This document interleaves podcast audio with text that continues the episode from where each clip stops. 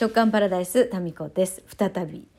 あのちょっと前にね一番欲しいものを欲しいと言おうっていう話をしていてまあ何回もこの番組の中では言ってるんだけどその一番欲しいもの欲しいと言わずに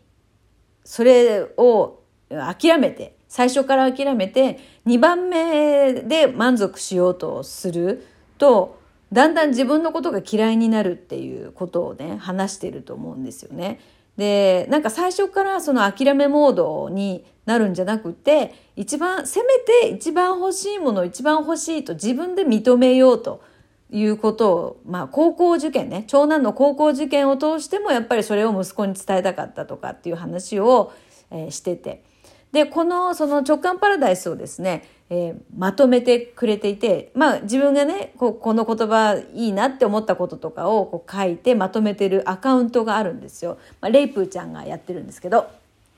で、その私、レイプーちゃんのね、その、あの、感想とかを読むのがすごく楽しみで、本当にね、あの、冷静に分析しているところと、あと自分の気持ちをそこに素直に書いているところが、あの、すごいなって、その言語化する力もすごいなと思いながら、面白いなってまたその視点も面白いなって思って見てるんですよね。でその中であのレイプちゃんが書いてた中でね一番欲しいものが例えば金額的に高いものお金が絡んでくるもので本当はこの高い方が欲しいけどでもそれはあの経済的に考えたらちょっと難しいからその次の金額価格帯のものを選ぶっていうでこれのことについて書いてあったんですよね。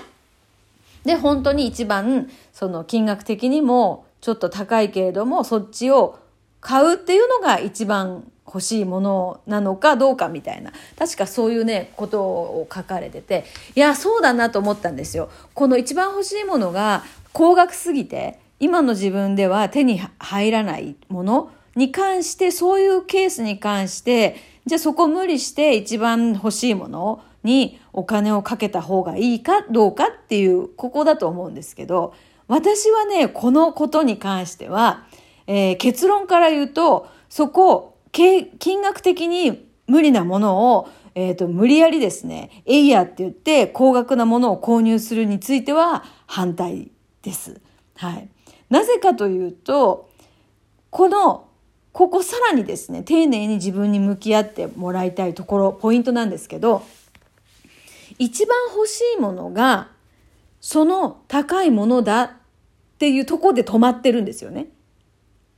ほとんどの人の場合。でも、一番欲しいものがその高いものじゃないんですよ、本当は。本当にそのケースの場合欲しいものっていうのは、金額に左右されずに自分が欲しいものを欲しいと言える状態が一番欲しいものなんですよ。ですよね。だから、無理してその欲しいものをもうどうかなとかって思いながら買うっていう状態が欲しいものじゃないんですよ。たとえそれを買ったとしてもね。だから、なんかちょっと伝わりますかね？一番欲しいものを勘違いすると、え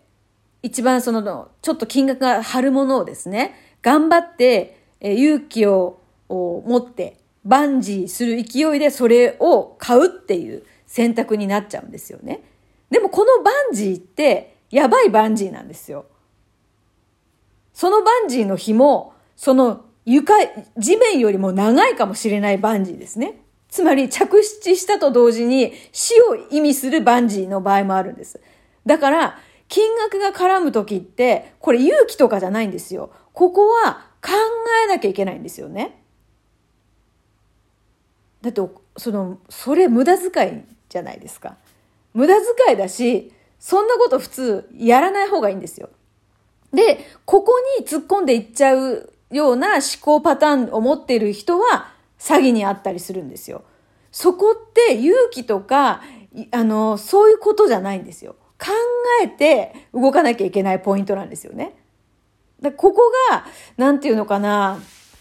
出せば入ってくるんでしょうとか、その一番欲しいものが高いから、高いけれどもそこに勇気を持ってお金を投入するとかっていう、なんていうのかな、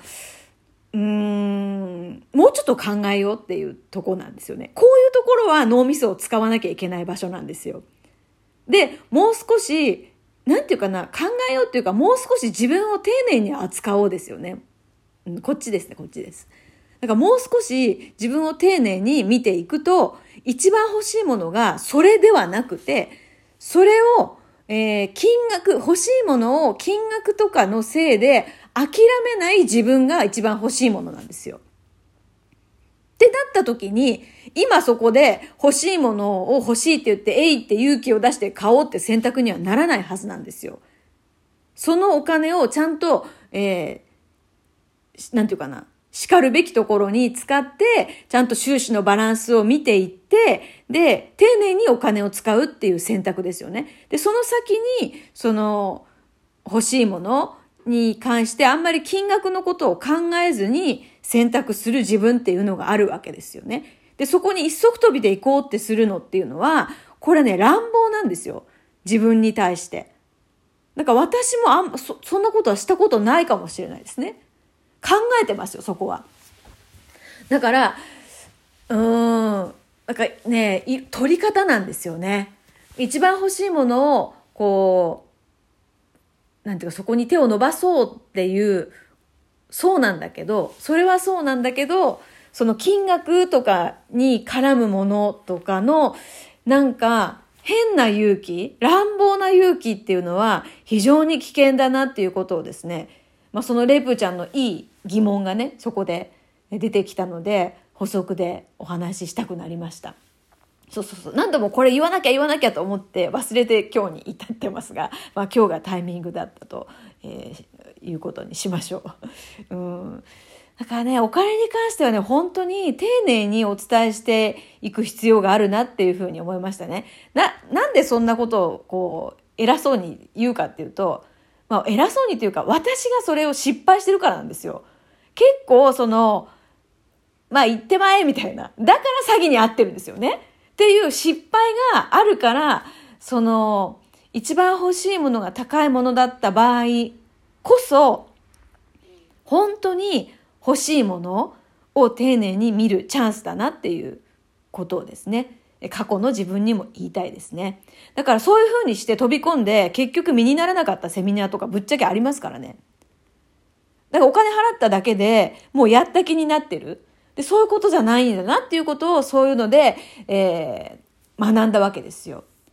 そう。だからね、私はずっと起業してもですね、えー、赤字続きだったわけですよね。で、詐欺に最終的にあって、痛い目にあって、で、そこからやっぱお金っていうことと、より丁寧に向き合うようになったんですよね。うん、だから、その、よく考えて、本当に欲しいものに時間とお金を費やすっていうことをもう一段深く考えてほしいなって思いますね。で、まあ考えればよかったなっていう過去の自分への思いからそういうふうに、あの、言語化できてるんですけどね。うん。だからまあ、そういう意味では、こう、失敗してみないとわからないこともあるので、一番欲しいものがちょっと金額的に無理な場合も、一回それで、えー、そこにお金をかけてみる経験もまあまあありちゃありかもしれないですね。で、そうした中で、それが実は本当に、まあ、自分にとっていい選択だったかもしれないし、まあ、もしそこで、うん、金額以上のものが手に入らないと思ったとしても、その経験自体はプライスレスなんで、まあ、人ってね、失敗した数だけ語れることが多くなると思いません？ずっと失敗して、ただ失敗してそこで振り返らなかったら何の意味もないんだけど、その失敗からの学びとか気づきが多い人ほど自分の言葉で自分の体験として語れるじゃないですか。だから何にも失敗してない人って、まあね、いいようでいて、何にもチャレンジしてない人なんですよ、それは。だから失敗した数だけ、まあその、いろんなとこにね、擦り傷をこう、追ってね、なんか傷跡がある人ほど、それ勲章ですからね。まあこれもどっかで言ったかもしれないですね。というのが私のこう、タミコ流？だから何も、タミコ流で全部片付くみたいな、最近。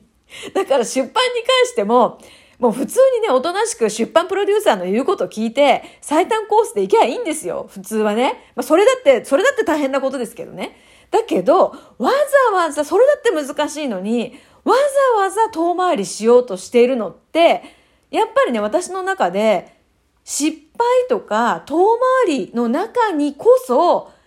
自分にしか、えっ、ー、と、語れない材料が眠ってるって思うからなんですよ。っていうか、そういう体験を今までしてるからなんですよね。だって人ってわざわざ失敗しに行かないじゃないですか。まあもちろん私もわざわざ失敗しに行ってるわけじゃないんですけど、誰も通ってない道を行くからこそ、